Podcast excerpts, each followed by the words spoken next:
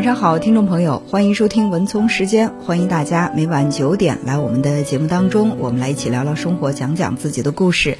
那在今天周末啊，为大家带来的依然是我们咨询室的故事，也有请我的搭档高翔。文聪好，收音机前听众朋友，大家晚上好，又到了讲故事、讲案例的时间了。通过别人的故事，其实可以照见自己的影子哈。嗯，那嗯，在这里呢，还是要给我们的听众朋友做一个心理安全的建设，就是所以有我们在节目当中分享的这个案例呢，呃，我们都会隐去这个来访者所有的一切个人隐私。嗯，为了对他有更好的保护，我们也会对情节做一些改动，但是我们会把这个。问题最核心的部分保留，那么我们可以通过这个呈现出来的这个问题，更好的去解读是什么样的原因造成了现在的这种状态，怎么样更好的去处理和解决问题。对我们既是为了保护来访者，同时也是为了呃能够呈现这个问题，让更多的人从中会呃受益哈。嗯。呃，来听一听今天文聪给大家讲这个案例。呃，我今天呢想跟大家分享的这个案例呢是一个呃。二十七岁的女孩的求助，嗯嗯，他跟我说，他最近一段时间就是睡眠不太好，嗯，经常呢晚上有噩梦，然后我就问他，我说你在梦里会梦到什么样的景象？他说他就会梦到有恶狗在追他，哦，或者是有人在追杀他，然后还梦到的就是他从高空当中坠落那种失控感，然后突然之间吓醒。大部分都是这样的梦境。我们都知道，梦其实是情绪的信使。对，就是当你紧张的时候，你就会做那种被人追赶啊、被人追杀这样的梦，对吧？呃，或者是高空坠落，这都是一种焦虑、紧张给我们带来的一种情绪体验，然后在梦里的一种释放。嗯，我说除了这个梦以外，还有别的什么？他说，呃，就是经常会在半夜里。突然之间醒过来，觉得胸口像压了一个石头一样，其实还是一种紧张的反应嘛。对。然后我就问他，我说：“呃，你说是从最近一段时间，是从什么时候开始？”他说：“最近这一年多一点的时间。”我说：“那这一年多，你的生活有什么变化吗？发生了什么事情？”他说：“是一年多之前他结婚了。”嗯。然后我就说：“哎，我说是不是你的这个老公？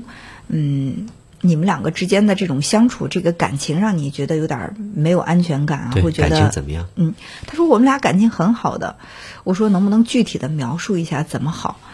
他说我我我老公对我很好，他就反复的强调很好，但是其实一直没有很具体的说怎么好。嗯嗯，他说反正我们之间从来也也很少吵架，就看起来很好。他对我也很好。嗯，呃，然后我说你能不能跟你老公做到无话不谈？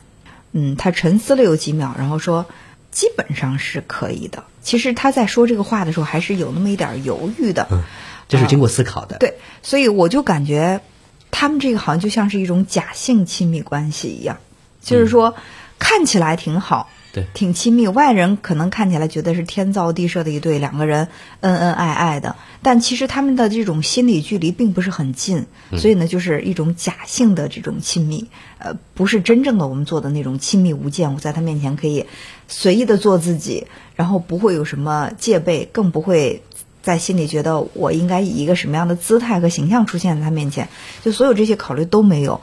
但是他显然达不到这种状态。但是我没有急于去否定他，我害怕这样的话会让他在心里有一种防御啊。我说哦，我说看来你跟老公之间的感情还是不错。嗯，他重复他重复了一句，他说是不错，而且嗯，去年我曾经怀过一个宝宝，呃，但是也是因为情绪不好，这个宝宝没有保住。嗯，然后他说我老公也没有因为这个事情过分的怪我，而且他还照顾我了，就是对我照顾的很很细心。嗯，其实我通过他这个描述，我我又有一种感觉哈，就是在失去这个宝宝，她在心里对她老公是有愧疚感的，嗯啊，所以说她老公没有怪她，在她心里她会有感恩。其实你看这样的一种心理反应，在我的感觉当中，她跟她老公之间的这种相处是有那么一点小心翼翼。并不是说我我特别笃定，我不管怎么样你都会爱我，就是呃失去宝宝你也能你也一定能够体谅我，她好像没有太多这种自信。对，嗯，就像呃感觉哈，就这个女孩子其实对于他们两个人的这种关系，其实是有某一种未知的恐惧的。对对对，是这样的。嗯，后来我就问她，我说那嗯。你到底是在什么情况下更容易出现这种噩梦的这种情况哈？就是坠落呀、被追赶啊这些梦，在哪些情况下会更容易出现？嗯，他说，老公出差的时候更容易出现。嗯，我说看来是一个人独居会让你在心里恐惧。他说不，不是这样的。他说其实我大学毕业以后，我在外面创业了几年时间，都是自己独居的。那个时候我没有什么恐惧感。嗯、我结了婚之后，他不在我身边，我就恐惧。我说你是在恐惧失去吗？就是害怕你老公，他有可能离开你之后，会在另外的一个地方，呃，对你在情感上不忠诚，有这种有这种想想象吗？其实这个话我说出来之后，我是有点后悔的，嗯，因为我觉得好像我的这个引导意味太强了，对，就是假设的是要给他一个什么暗示，对，但是他很快的就肯定了我的这种说法，嗯，就是这个让我感觉到什么？他并不是在接受我的暗示之后，嗯，他自己把自己的这个想法往这个我的这个暗示里面去套，而说都。呃，是有这种感觉，嗯，是我会有这种想象。不是这个时候，其实呢，呃，很多时候是咨询师的感觉，嗯，呃，是需要向来访者去去求证的。对对，就是我有这个想法，对不对？然后如果说对方能够印证，好，这就说明说就是两个人这种感觉在某些点上是一致的。对，但是我还是有点担心，我给他了一些暗示。嗯，本来他没有没有担心老公会怎么样，但是因为我这一句话，他会担心。但是呃，后来印证我这个想法。其实也是有点多余，确实他在心里有这种恐惧。嗯，然后我说，那老公在你面前的时候，陪着你的时候，是不是从来没有出现过这种情况？他说也不是，只是相对来说少一点。嗯，所以就是我们通过他这个描述，就可以有一个比较明显的感觉，就是他在感情上是害怕失去的。对。呃，然后那肯定要追根溯源，问为什么？为什么你这么你们才结婚一年，而且在你的评价当中，你老公人很好，对你也很好，你为什么还对这个婚姻如此的恐惧呢？他说：“他说其实我做过一次咨询，啊，他说我其实做过一次咨询，嗯，呃，咨询师也问过我这个问题，后来咨询师帮我找到了原因，是因为我在很小的时候，我爸妈就离婚了，哦，而且离婚之前他们两个经常吵闹，呃，他们在吵闹的时候。”呃，我就觉得我不知道该往哪儿去，那种恐惧感，嗯，我到现在还是记忆犹新，好像忘不掉。我说真的是这样的，因为人的这种感觉记忆哈，它会在就是人体内。存储很长的时间，对，就是你你一直可能永久的这种印记是很难摆脱的。对，即使说现在哈，我们成年人活到呃三四十岁、四五十岁的时候，有时候就童年那个小事儿，它也会在我们脑海当中会闪现的。嗯嗯，而且有的时候可能你把这个具体的事件忘了，但是这个事儿给你带来的那种感觉，你是在心里的那种感受是存在的。对，好像是镶嵌到我们身体里了哈。对，呃，而且他还说到一个细节，他说。嗯，他的童年当中没有什么记忆。嗯，他说我我是一个记性很好的人，但是我特别奇怪的是，关于小时候的事儿，别人都能够滔滔不绝说出来自己三岁时候怎么样，四岁时候怎么样，五十岁时候怎么样。他说我我觉得我的童年是一片空白，嗯，我什么都记不起来。然后我就说这其实是记忆对你的一种保护。我们都知道人是有这种趋利避害的这种本能的，就这个童年的记忆可能给你的。感受太不好了，太痛苦了。然后这个记忆呢，为了让你摆脱这种痛苦，它会屏蔽掉你这些记忆，让你想不起来了。因为你什么时候想起来，它可能都会重新再给你带来那种比较痛苦的这种体验。对，其实我曾经接到过一个我觉得特别典型的案例，嗯，就那那个女孩子大概是从十几、十二岁左右开始，一直到二十二岁，就十几年的时间，她的记忆也是空白的。你想十几岁的这个年纪，一定有记忆的，嗯，但是为什么会空白？她说在之前她是呃接受家暴，就家里边就父母对她就特别的糟糕，然后动不动可能就要去打她。后来呢，她说她自从离开家之后到学校。开始住校，开始一直到上大学这一段时间，那个记忆都是空白的。后来他说他自己也感觉到，说那个时候没办法去想起那些事情，一想起那些事情就感觉特别的痛苦。说这种痛苦他是没办法去面对的，所以说呢，干脆就好像是意识上就是把它给屏蔽掉了。嗯，我不去想。所以说那段时间，他说他除了学习、学习、学习，其他时间好像那种情感的感受性的东西全部都没有了。嗯嗯。呃，所以这个女孩也是这样的。她说：“我其实你让我去描述小的时候，我爸妈他们怎么吵架了，怎么打架了，怎么感情不好了，怎么分开了，离婚了。”她说：“我没有没有具体的记忆，反正呃，我就知道后来他们分开，我是跟着妈妈在一起生活的，呃然后他们是感情不好，很多事情就想不起来了。但是有一个情景，她说印象特别的深刻，因为有一天晚上下着很大的雪，他妈妈可能出去工作一直没回来，他在家里等妈妈等不到，等不到，然后呢他就一个人出去去找他妈妈，嗯，然后在雪地里走了好远的地方，一直找，一直一一直走，一直走，然后一直去找寻找，然后又冷又饿又孤独又害怕。他说这个场景，他说到现在为止，我不知道这个场景是我幻想出来的，还是它的真实存在。就这个场景在我的印象当中特别特别的深刻。嗯，我就想，我说不管这个场景是真的还是你幻想的，它代表的就是你在童年那个时期你的那种状态和处境。对它可能只是，呃，一种，就是一种形象的代表，不不见得是具体的事件，但这个你的这个片段，就是它提炼出来了，在整个童年生活当中，你是一种什么状态？又冷又饿，没有人关心，一个人很孤独、很恐惧，在大路上走，没有人能够靠近你。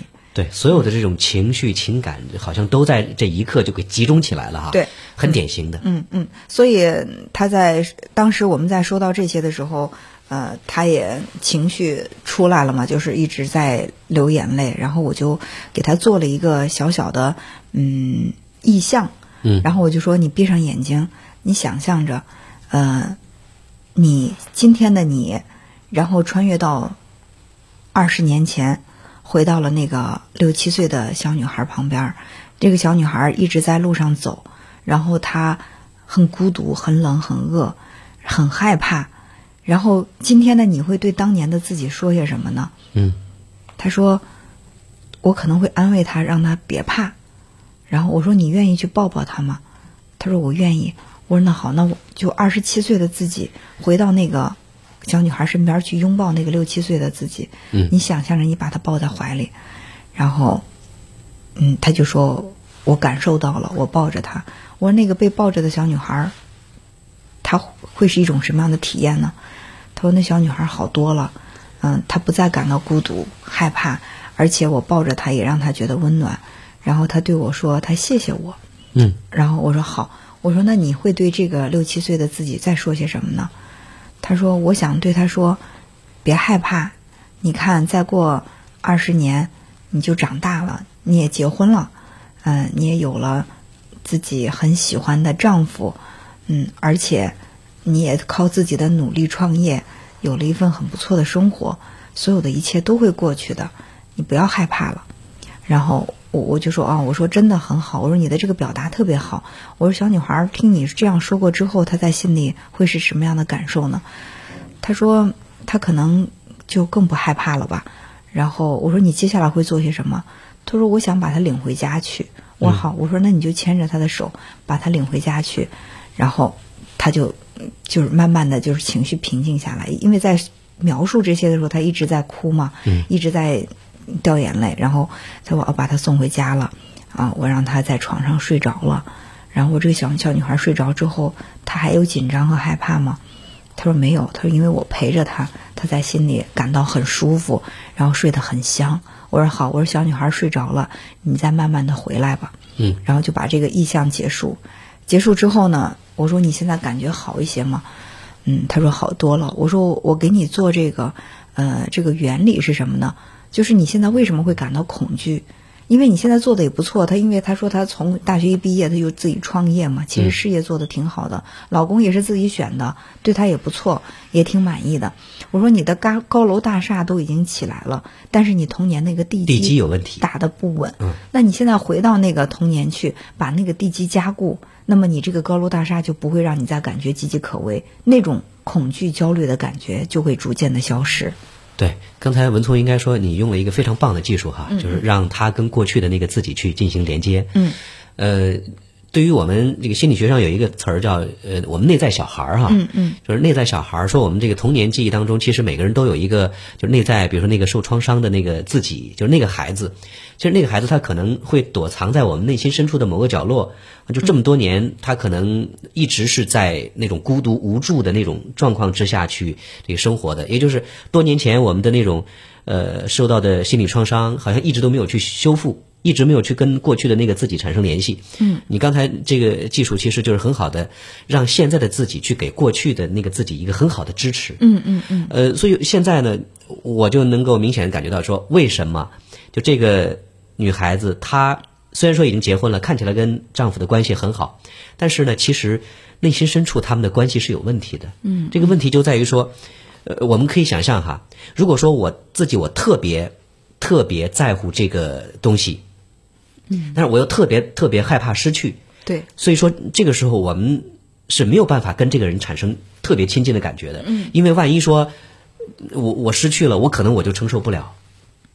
对吧？所以说，她跟她丈夫的关系，呃，我觉得当她修复了自己的这个关系之后，她跟丈夫的关系也会更进一步，是的，一定会的。嗯，我我给她举了这样的一个例子，嗯，我说那个，假如说你现在只有一万块钱，这是你所有的身家性命，然后你带着这一万块钱要到一个呃人很多的熙熙攘攘的一个地方里去，你拿着这个钱，你会感到紧张吗？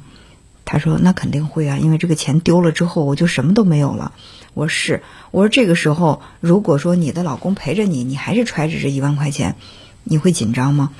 他说：“嗯，会好一点，但是还是会紧张。嗯，因为小偷不见得会因为他陪着我就完全不偷我这钱了。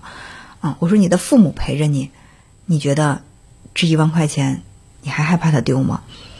嗯，他说。”那可能会更好一点吧。嗯啊，但是我说你的父母和老公陪着你上街之后，他们替你一块来守护着这一万块钱，但你老公可能会有上卫生间的时候，然后或者说你的父母也有别的事儿，他们去选他们喜欢的东西，然后要暂时离开你一会儿。那么这个时候你拿着这一万块钱，你会怎么样？他说那我会更紧张，他们离开之后我就会更紧张了。我说好，我说假如说你现在是一个千万富翁，你拿了一万块钱上街。没有人陪你，害怕吗？他说：“那我不害怕呀。”我说：“为什么？”他说：“那我有一千万，这一万块钱丢了就丢了，也无所谓。再说，我那会儿觉得也不会有多少人就正好看到我这一万块钱就会偷我这一万块钱。”我说：“你看这种安全感的感感觉其实是完全不一样的。”对，我说：“那这个时候你还一定需要你老公和父母团团围着你才会安全吗？”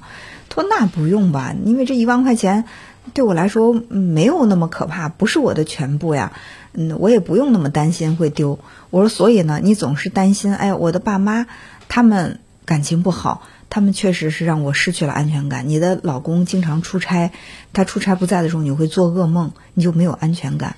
其实，我们与其让老公和父母一直陪着，是自己给自己安全感，倒不如我们增加自己内在的力量。就像说我把它物化成一万块钱和一千万，它可能不是具体的钱，而是我心里的一种力量。这力量就像是不断增值的这个钱一样，但我内心的力量很大很充分，我就不会再为那么一丁点儿的这个，或者说很少的一部分财富，我在心里那么的提心吊胆了。所以，与其让外界给你安全感，不如增加自己内在的力量。对，呃，也就是让自己能够内心变得充盈，变得越来越强大。嗯嗯，不至于说在遇到一些小的这个问题上，可能说我们就会变得。呃，担心啊，焦虑啊，恐惧啊，就这这种感觉。另外，我我觉得，呃，通过这个案例，其实我还有一个很深的体会是什么呢？嗯。呃，其实我们内心的很多的这种需求和感觉，我们的身体会告诉我们的。对，就就比如说这个女孩子，她之所以说现在来找你咨询，就是因为她之前，比如她一直在做噩梦，嗯嗯，或者说她的那个情绪就一直会受到一些困扰。其实这个时候，我们的身体、我们的感觉、我们的记忆，可能已经在告诉我们了，说，哎，好像你要处注意处理你的某些问题了。嗯嗯。呃，所以我们一定要敏锐的去感觉我们的这种身体的需求。是。所以，嗯，当我在我们这个一个小时的咨询当中，首先呢做了这个意意向，让他他让他跟当年那个自己那个孤独的、恐惧的、弱小的自己拥抱之后，其实他的力量已经开始慢慢的在回归。也就是说，我今天这个我这个更好、更强大的自己。把我的力量注入到那个弱小的自己。当我把力量注入给他的时候，他在成长，我其实随之也一样的会变得强大。其次呢，就是他的认知的一种改变，就是以前总觉得，哎，我我我老公离开我，我就不安全了。但现在，其实他知道，如果我自己足够安全的话，老公在我身边更好。老公真的离开我，我不会过度的恐惧。我觉得把这两个问题解决，他一定会很好的去处理未来他跟。老公家人之间的这种关系，包括她和宝宝的关系。因为她说她又准备备孕了，嗯，打算再怀孕再生一个孩子，就是因为之前那个孩子失败嘛，嗯，她也有有一些这种愧疚在里面，会觉得哎，我对不起，我没有能量去养育我这个孩子，我连我的孩子都留不住，我还有什么力量呢？我说其实。嗯，你没留住这个孩子，也可能当时自己的力量很弱，也可能是这个孩子的力量也不够，没有跟你产生链接。你只要相信我，满怀期待的让我，嗯，这个新生的这个宝宝他来到我的生命当中，我相信我有力量去给他带来幸福。那么这个宝宝也会相信他有足够的力量跟你连接，成为你家庭当中的一员。嗯，呃，而且我觉得。呃，我们现在来看哈，也许那那个宝宝宝没有保住，他的那个积极意义就是要告诉这个女孩子说，也许你还没有准备好。嗯嗯嗯。呃，而且我现在我我还能够理解的一句话就是，婚姻当中其实除了你自己，好像。呃，没有其他人。重要的是，比如在婚姻关系里边，有时候你会抱怨说老公对你的这种体贴不够，或者说这个老公对你支持不够。很多时候是我们自己内在的一些关系的纠结，内在的一些问题没有得到有效处理。我相信这个女孩子，比如她现在经过这个个案的处理之后，她不再说把所有的这个目标会集中在，比如说老公对我的不够关心，嗯，呃，把自己的这个目光收回到自己内在的时候，通过自己内在建设，其实就可以有效的去处理她之前很多的那个问题了。